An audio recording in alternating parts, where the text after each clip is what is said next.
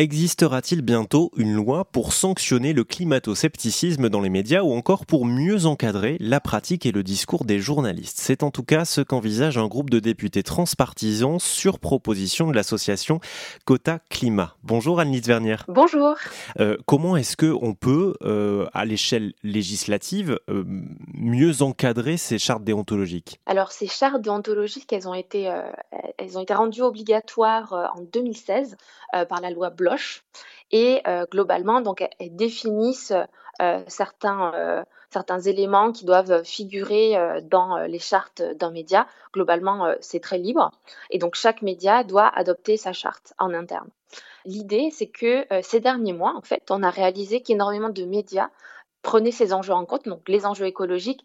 En revanche, à côté, on pouvait déplorer le fait que d'autres médias n'engagent pas du tout ces réflexions en interne vont même avoir tendance à minimiser, ces sujets, à contredire parfois le consensus scientifique, etc., euh, et qui n'entamaient même pas de démarche de formation en interne. Et donc pour nous, le risque à, travers tout ça, c'est qu'on va finalement aboutir à une polarisation de la société. Pour nous, ça nous inquiète. Et donc, on, s'est dit, mais il faut utiliser en fait quelque chose qui existe déjà dans la loi, qui est déjà obligatoire pour tous les médias, pour inscrire des principes euh, généraux, on va dire, sur la façon de traiter des enjeux écologiques dans chaque rédaction. On donne un peu des lignes directrices. et donc pour ça, on s'est basé sur le travail qui a été mené justement par le collectif qui a rédigé la charte pour un journalisme à la hauteur de l'urgence écologique, puisque ce sont des journalistes qui l'ont rédigé. Euh, ça a été très largement co-signé. Et donc l'idée, c'était de mettre un peu en avant euh, ces mêmes principes qu'ils ont choisis. On, comprend bien, évidemment, si les journalistes sont mieux formés, si euh, ils, appartiennent à des rédactions qui ont signé ce type de charte engagée, évidemment que ça va changer progressivement les contenus.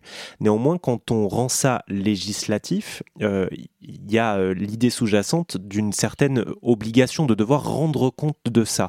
Est-ce que ça veut dire que ces chartes-là, on va devoir en rendre compte devant la loi. Vous voyez comment ça va se traduire pratiquement? Parce que si c'est juste énoncé, c'est très bien, mais est-ce que ça va vraiment contraindre? Voyez? C'est à la fois incitatif et reste, ils sont obligés quand même d'y souscrire, hein, parce que à ce stade, donc tous les médias ont souscrit par exemple à cette, à ce type de charte.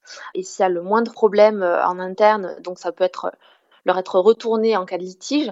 Donc, c'est-à-dire euh, si par exemple un journaliste de leur rédaction se retourne contre la rédaction en disant, ben, effectivement, l'obligation n'est pas remplie, euh, ça leur est retourné parce que c'est quand même un, dispositif qui est euh, obligatoire au sein de la loi. Et donc globalement, tous ces, enfin, tous les articles qu'on a rédigés, l'idée c'est pas de mettre non plus les médias dans une situation, renforcer la situation de crise, parce que nous on observe quand même deux éléments. Il y a quand même une crise des médias actuellement. Il y a aussi justement cet enjeu de faire mieux respecter euh, le droit à l'information environnementale. On n'a pas euh, voulu euh, voilà tomber dans le cliché d'une loi qui allait contraindre la presse au niveau de sa ligne éditoriale. Nous, on pense que ça, ça se fera aussi naturellement à travers aussi la volonté du public à interpeller. Mais disons qu'on ne peut pas non plus être trop intrusif sur la ligne éditoriale d'un média. C'est aussi pour ça qu'on a choisi de jouer sur des acteurs tampons un peu comme l'ARCOM, qui pour nous euh, sont très utiles. Donc effectivement, comme je vous le disais, il aura une action a posteriori. Euh, néanmoins, euh, un média n'a pas intérêt, disons, à trop jouer avec le feu si l'ARCOM a la possibilité, disons, de statuer sur des amendes. Donc ça, ça peut être, enfin, c'est pas souhaitable forcément pour lui. Donc, enfin, ils ont tout intérêt, disons, à prendre la mesure de ces nouvelles propositions. Merci beaucoup, Annelise Vernier. Merci à vous pour cette interview.